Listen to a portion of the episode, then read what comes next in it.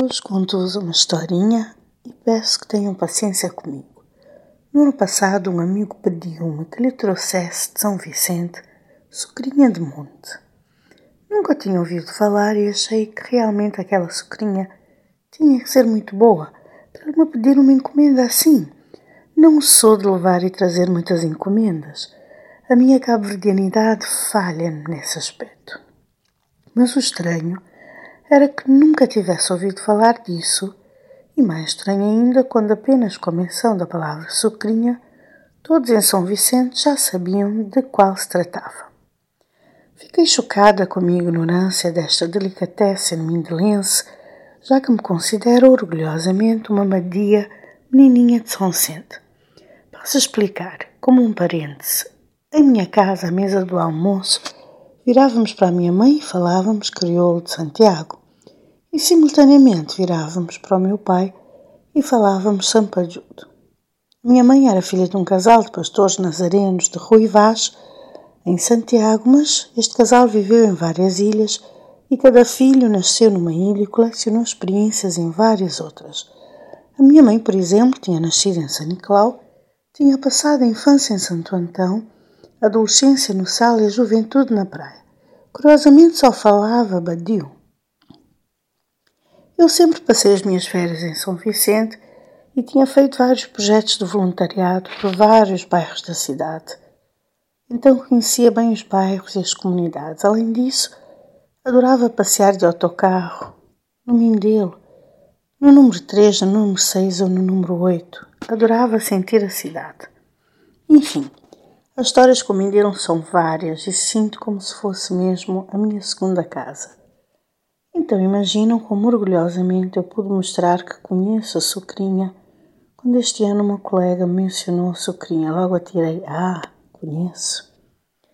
Mas fiquei então a pensar o quanto um produto feito com amor se torna uma referência e um fator de identidade para uma certa comunidade.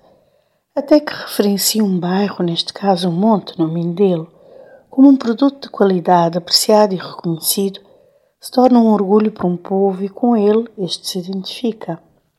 E que também conta a sua história, suas histórias, mostra o meio de vida da comunidade, hábitos, conexões, novas culturas regionais que vão expandindo. Não é à toa que podemos encontrar linguiça de Cabo Verde em Lisboa, torresmo, pastéis de milho e muito mais. Sempre achei que Cabo Verde tem que fazer uma forte aposta no artesanato, na sua qualidade e originalidade com criatividade e olhos voltados para as nossas raízes e o que está à nossa volta, para nos inspirarmos e utilizarmos o tangível e o intangível para o impulsionar na nossa produção e o próprio setor. É-nos conveniente apostar na produção semi-artesanal de qualidade comprovada, pois não temos mercado nem recursos para produzir em grande escala, nem queremos isso. Não acho que seja vantajoso para a nossa competitividade. Interessa-nos a validação e a valorização do pequeno e recriar experiências genuínas transformadas no genuíno gourmet.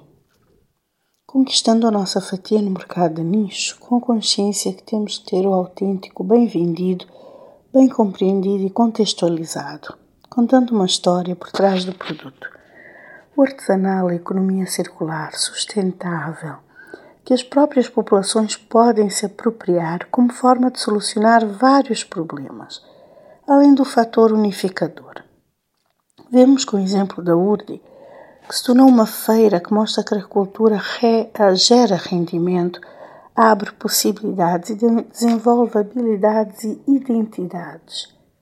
Artesãos de vários cantos do país vêm para o Mindelo para celebrar essa troca entre si se identificam e desenvolvem um senso de pertença, reconhecimento, autoestima.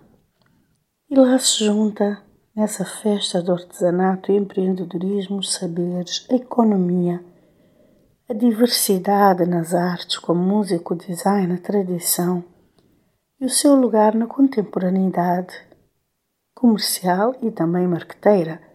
Qual a nossa melhor opção? Reclamar as nossas raízes e miscigenação interpretada com autenticidade e qualidade para o mercado atual, que busca também experiências honestas.